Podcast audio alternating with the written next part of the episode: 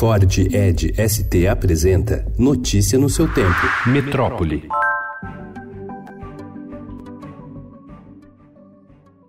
Um prédio residencial de sete andares desabou em Fortaleza e deixou nove feridos na manhã de ontem. O edifício Andréa se localizava na esquina das ruas Tibúrcio Cavalcante e Tomás Acioli, no Dionísio Torres, bairro nobre da capital cearense. Pela manhã, o Corpo de Bombeiros informou uma morte na tragédia, mas no início da noite o governo do Ceará informou ainda que não havia confirmação de óbitos. Não foi explicado o motivo do desencontro de informações. Ainda de acordo com a administração estadual, nove pessoas foram resgatadas com vida, outras nove ainda estão sob os escombros.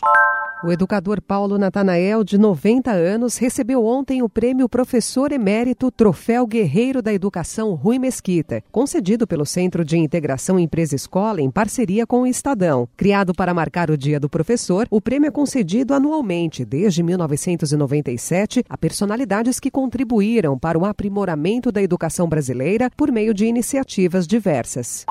Sem outras alternativas de tratamento contra o câncer, o aposentado Vamberto Luiz de Castro, de 62 anos, foi submetido a uma terapia celular experimental no mês passado. Menos de 20 dias depois, seus exames comprovavam a remissão do tumor. Agora, mais três pacientes com linfoma avançado são preparados no Centro de Terapia Celular do Hospital das Clínicas de Ribeirão Preto, no interior do estado de São Paulo, para serem submetidos ao tratamento, que é feito a partir das células de defesa do próprio paciente. O método já é usado com sucesso nos Estados Unidos e na Europa Europa e está revolucionando o tratamento deste tipo de câncer no exterior.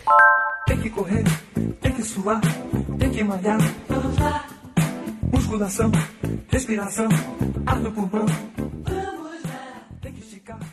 Um estudo divulgado ontem revela que, para quem tem mais de 40 anos, andar muito devagar é sinal de envelhecimento acelerado. Já aqueles que naturalmente caminham de forma mais acelerada apresentam cérebros e corpos mais jovens. Os médicos já sabiam que um andar mais vagaroso em pessoas idosas é um indicativo importante de saúde precária. A nova pesquisa, no entanto, decidiu examinar se o caminhar lento em pessoas de 45 anos seria um sinal de declínio físico e mental. Notícia no seu tempo. É um oferecimento de Ford Edge ST, o SUV que coloca performance na sua rotina até na hora de você se informar.